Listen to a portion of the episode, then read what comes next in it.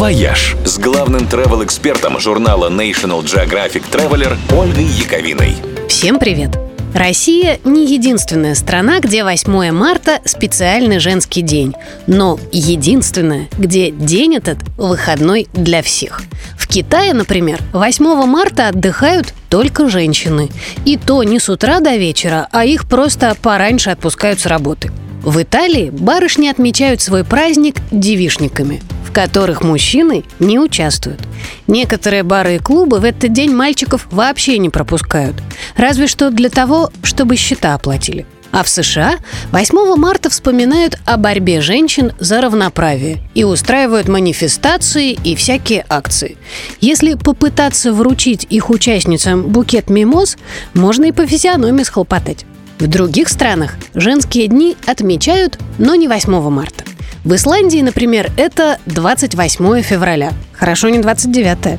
В этот день мужчины должны делать всю работу по дому. Готовить, убирать, а еще они должны испечь торт для своих подруг. В Японии женских праздников целых три.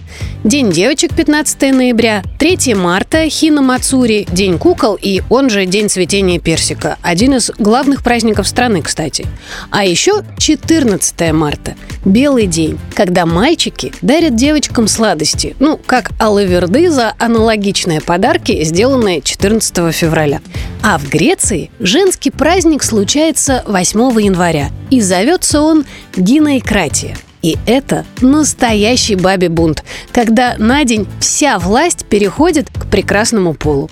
Женщины имеют право с утра до вечера валять дурака, сидеть в кафе, болтать, пить кофе и не только кофе, в общем, делать все, что обычно делают греческие мужчины.